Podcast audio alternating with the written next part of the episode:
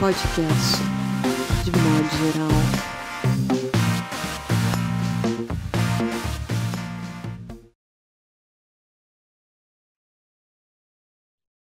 Olá, está começando o podcast de modo geral, edição número 15. E, infelizmente, pela segunda vez, nós perdemos a gravação que foi feita há poucas horas com Luiz Lufato e Noemi Chafe. Eu estou aqui justamente para justificar a impossibilidade de veicular a edição número 15 como nós programamos. Uh, o Zoom ele alterou a configuração de gravação e acabou que o formato que nós que nós vimos praticando ele não pôde ele não funcionou e apesar de indicar a gravação a gravação não foi feita essa edição foi bastante emotiva apesar de ser uma regravação todos nós estávamos bastante tocados ainda pela passagem do nosso querido Sérgio Santana e como não poderia deixar de ser, a edição inteira foi praticamente uma edição de homenagem e de diálogo com a obra do Sérgio Santana. Não deixamos de falar sobre comportamento brasileiro, sobre conjuntura política e sobre o trabalho dos nossos convidados, mas um, todas as manifestações, de alguma forma, ficaram girando em torno dessa grande figura que influenciou a todos nós, que foi Sérgio Santana. Durante a conversa com Luiz Olfato e Luiz Chape, eu li dois trechos dos romances deles, e do Verão Tardio, do Luiz Rufato, eu acabei lendo o seguinte trecho, que é bastante emblemático. A mim tocou o Marcim Fonseca e o Graciano Barbosa como parceiros, e a nós, a Revolução Francesa, como subtema. Graciano fazia parte dos encrenqueiros, do fundo da sala desafiava os professores, nos intervalos implicava com os desafetos. Em todos nós despertava inveja com seus cabelos louros, encaracolados, encimando o ombro de braços e tórax bem definidos. Briguento e vaidoso, padecia de indigência intelectual. Fosse sua capacidade ímpar de colar nas provas, conivência obtida com charme ou ameaça, talvez tivesse sequer concluído o secundário. Muitos anos depois, deparei com placas com seu nome em obras pela cidade. Graciano Barbosa, engenheiro, técnico responsável. Eu não vou fazer aqui uma resenha, nem uma sinopse do romance, até porque teremos oportunidade de conversar em breve com o Luiz Rufato, mas eu recomendo com entusiasmo. Eu tenho a convicção que em termos de romance bem escrito, da escrita, esse foi o melhor livro que eu li o ano passado de literatura nacional. Recomendo com entusiasmo Verão Tardio. E da Noemi Chafe, O que ela sussurra, lançado também há pouco, na verdade, há poucas semanas, eu separei o seguinte trecho. Já ouvi pessoas dizendo que gritar é humilhante. E Ana nunca grita, mesmo vivendo coisas bem piores do que eu. Vasilissa, mesmo tendo ficado tantos anos presa, também não grita. E os homens, então, para eles gritar é uma heresia. Se Ocipe me ouvisse agora, quando eu abro a boca e falo, sou dura como o diabo. Ele não falaria comigo por alguns dias. Mas não me importo, mesmo sendo uma coisa selvagem, acho que é algo que resta da, da dignidade humana. Gritar. O romance da, da, da Noemi Chafe, ela tem uma protagonista que é a companheira de um poeta russo importante, Osip Mandelstam, e ela guarda na memória os poemas dele e é isso que salva da repressão do período, do regime bastante opressivo e stalinista e esse é o foco do romance dela. Bom, e retomando aqui ao nosso querido Sérgio Santana, eu gostaria de destacar um trecho de um texto que o Gustavo Pacheco, diplomata, fez recentemente na Folha de São Paulo. No, trecho final, ele diz o seguinte: Em uma de suas últimas postagens no Facebook, Sérgio sentenciava: o Brasil é um filme de terror. Nesse filme, nenhuma autoridade governamental vai se manifestar sobre a morte de um dos maiores artistas desse país, como não se manifestou sobre a morte de Rubem Fonseca, de Moraes Moreira ou de Aldir Blanc. Mas não creio que Sérgio Santana se incomodasse muito com isso. Na verdade, talvez até se divertisse recitando Imortalidade, de seu livro de poesias Junkbox, de 1974. Minha carne aos vermes servem, porém estátua em praça cívica. A glória minha é um holograma, em cujos louros cagam os pombos. E uma coisa incrível, eu até disponibilizei no Twitter um trecho da participação do Sérgio Santana em 2009, no começo do ano, quando nós fazíamos, então, lá no Rio de Janeiro, no Cinemateca, em Botafogo, a terceira edição do, de modo geral, Revista ao Vivo do Comportamento Brasileiro, com plateia e tudo mais. E o Sérgio, ele comentou, em algum momento da conversa, nós caímos nos beatniks, e o Sérgio disse, mais ou menos o seguinte: eles dizem esqueçam os beatniks, né? Os beatniks já passaram. Tentem uh, encontrar o seu caminho, a sua voz. Né? Não queira ser um clone dos que já passaram. E essa é uma coisa muito interessante, porque o Sérgio ele não gostava nem de se repetir. Ele era um sujeito sempre uh, em busca, uh, ele se entretia com a busca pela nova forma, e isso fez com que ele se tornasse essa referência de inquietação e originalidade e talento tão singular para todos os escritores brasileiros contemporâneos.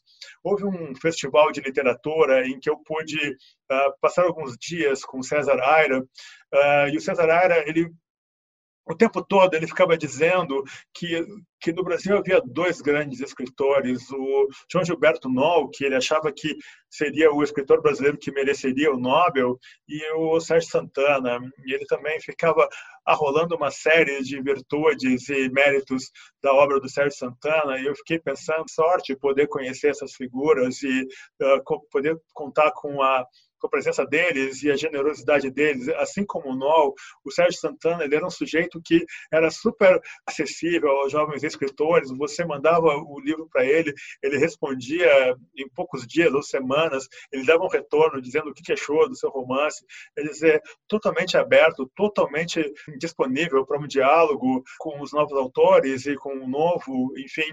Por isso que talvez, não só por isso, evidentemente, mas uh, essa consciência do, do, do, contemporâneo, da produção contemporânea, talvez fosse um fator bastante presente nessa capacidade que o Sérgio Santana teve de sempre se renovar e sempre apontar novos caminhos. No exercício, na oficina caótica da construção literária, o Sérgio ele, ele se desdobrou em todas as direções e é incrível como nessa coisa dele de não se repetir, como ele criou novas eu até diria uh, novas perspectivas mesmo, né? Para quem uh, o acompanhava, ele mesmo agora na, nos últimos anos ele nunca perdeu a sua potência criativa e isso é admirável.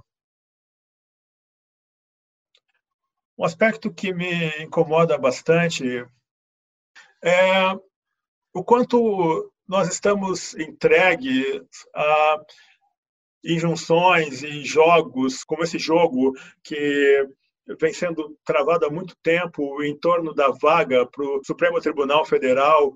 Difícil não perceber o interesse que houve por parte do ex-ministro de Segurança Pública, Sérgio Moro. É difícil não acreditar nessa possibilidade de que havia, sim, um acordo entre ele e o presidente Bolsonaro. E complicado também é você ver a postura do presidente do Superior Tribunal de Justiça, que afastou a exigência uh, de mostrar os exames a respeito do coronavírus por parte do presidente, com argumentos bastante que eu considero bastante complicados. E quando você verifica a atitude do presidente do STJ, o senhor João Otávio de Noronha, quando ele diz, por exemplo, numa entrevista que deu ao site J, a gente precisa limitar um pouco o grau de intervenção. Não é porque o cidadão se elege presidente ou é ministro que não tem direito ao mínimo de privacidade. A gente não não perde a qualidade de ser humano por exercer um cargo de relevância na República. Ah, esse tipo de argumentação, e até trazendo ah, o argumento do, da postura republicana, que não era republicano, que não seria republicano exigir que o cidadão Bolsonaro apresentasse os exames, né? isso contraria o entendimento majoritário. E a mesma coisa pode se levantar em relação ao Procurador-Geral da República, Augusto Aras, que uh, poderia ser mais uh, consciente da sua atuação de Procurador-Geral e sinalizar que está engajado na sua tarefa de proteger a sociedade e defender a, a lei. Esse tipo de situação faz com que seja bastante difícil se colocar de maneira otimista em relação à, à possibilidade de responsabilização da série de atitudes uh, ilegais, ilícitas, inconstitucionais que são praticadas semanalmente, diariamente pelo presidente do Brasil. Também é importante referir a manifestação da, da torcida Gaviões da Fiel em prol, em defesa da democracia, talvez um lembrete importante sinalizando no sentido de que a maioria do Brasil é pela democracia, a maioria do Brasil não está fechada, não está sob as asas do que se vem chamando de bolsonarismo, e foi um, mesmo tendo ido para as ruas, o que não é uh, recomendável, evidentemente, foi uma sinalização importante que aconteceu essa semana.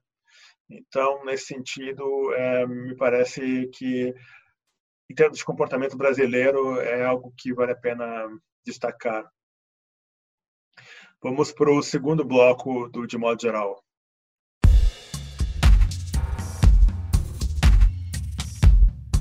Podcast de modo geral.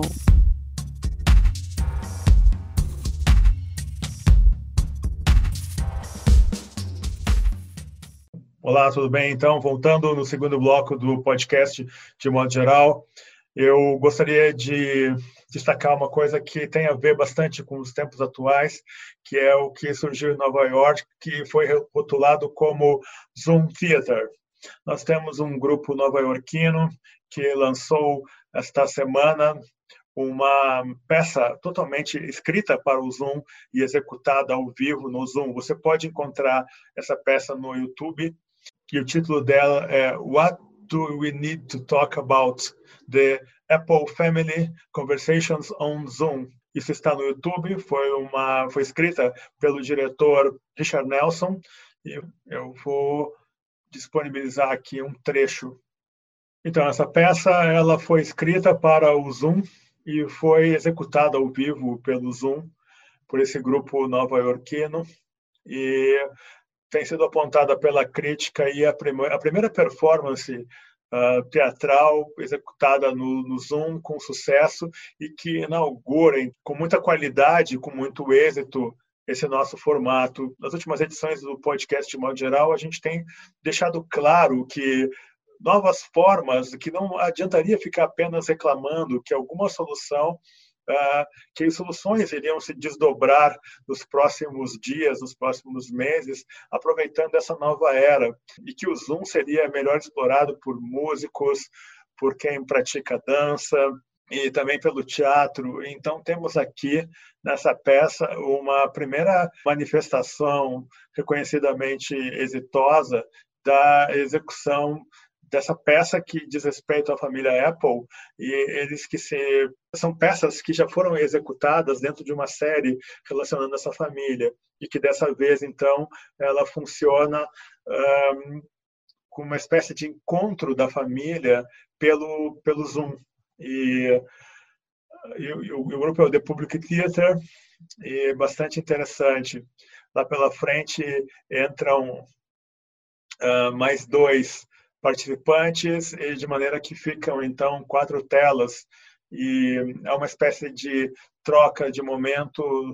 Eu acabei assistindo metade e tem muita tem um tom meio de confissão eles contam piadas mas tem uma normalidade bem rotineira que um, revela uma qualidade, digamos assim, dramatúrgica, muito sem excesso, sem guinadas, sem turn points, uh, sem surpresas. É simplesmente uma conversa e na conversa, os desdobramentos dessa conversa vão se colocando as perspectivas e as pequenas angústias e pequenas tragédias decorrentes desse dessa pandemia, dessa nossa nova era aí, desse trânsito pelo qual estamos passando. Eu recomendo um, que assistam isso no YouTube.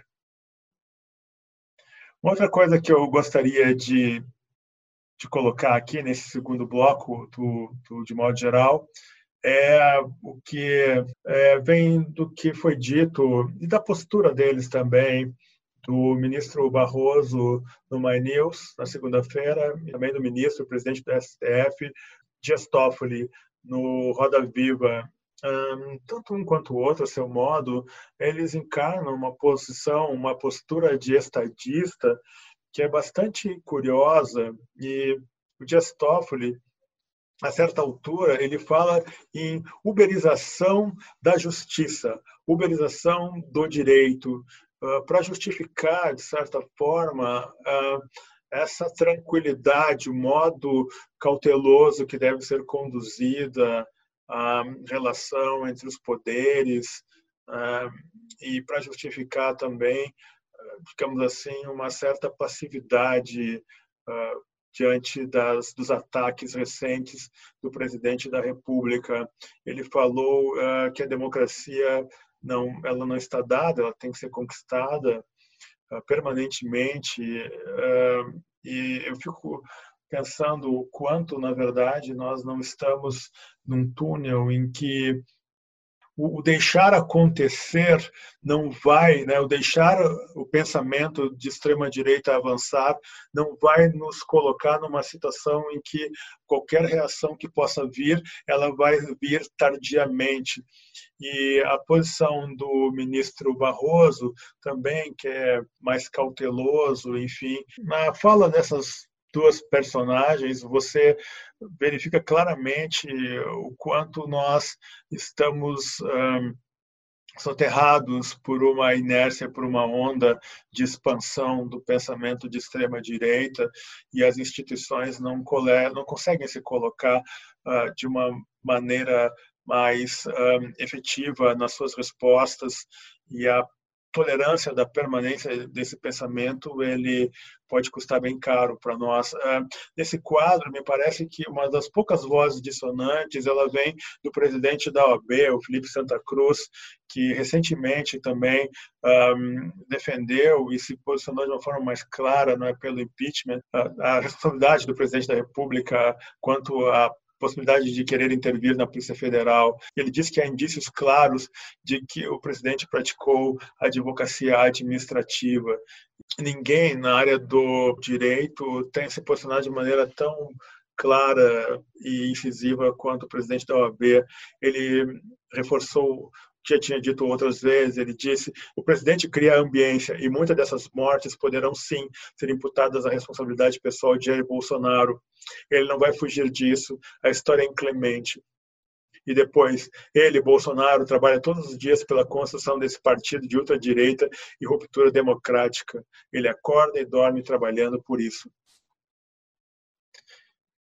Muito bem, vou fechar aqui então o segundo bloco do podcast do mono geral e vamos ao terceiro e último bloco, quando eu vou tratar de figuras que dariam personagens de romance brasileiro contemporâneo. Até.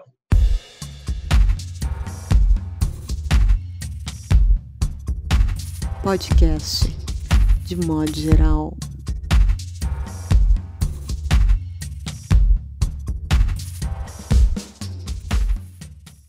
Olá, voltando aqui então com o terceiro e último bloco do podcast de modo geral.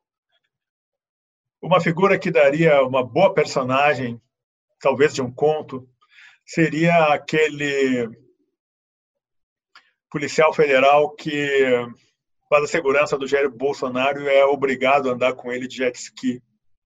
A única vez que eu tive que andar de jet ski na minha vida foi em Bombinha, Santa Catarina, quando encontrei um colega advogado e ele ficou super uh, insistindo que eu andasse de carona no jet ski dele e foi uma experiência bastante bizarra. O passeio até foi ok, mas me senti imbecil andando naquele jet ski de carona. Jet ski é uma máquina totalmente sem fundamento. Eu acho que se ela não está funcionando, talvez para um serviço público de, de resgate, etc., é, ele é uma máquina bastante patética, uma máquina que polui, faz som, faz barulho, é perigosa, até pouco tempo, condutores de jet ski andarem muito próximo dos banhistas e eu fico imaginando o que é aquele sujeito tendo que preservar a integridade física de uma figura tão nociva quanto o presidente da República, é, o que vai na cabeça desse segurança desse policial federal?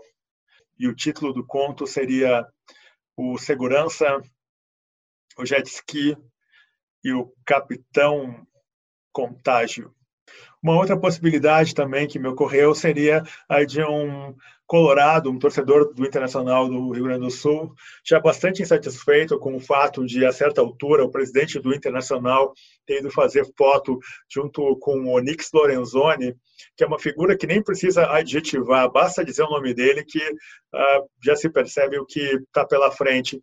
E também ao lado de Jair Bolsonaro, e esse essa figura, esse protagonista, já bastante descontente com o presidente do seu clube, que se posou, que se prestou a uma situação dessas, ele, vindo morar em São Paulo, ele acaba decidindo mudar de time, virar casaca e se tornar um corintiano, em função principalmente da manifestação da Gaviões da Fiel.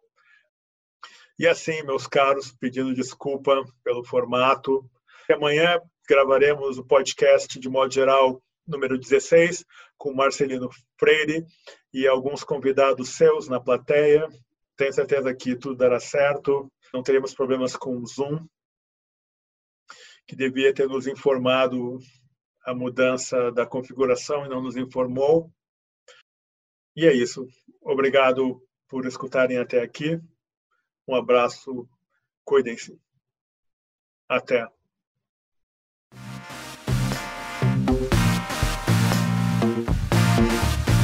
Podcast de modo geral.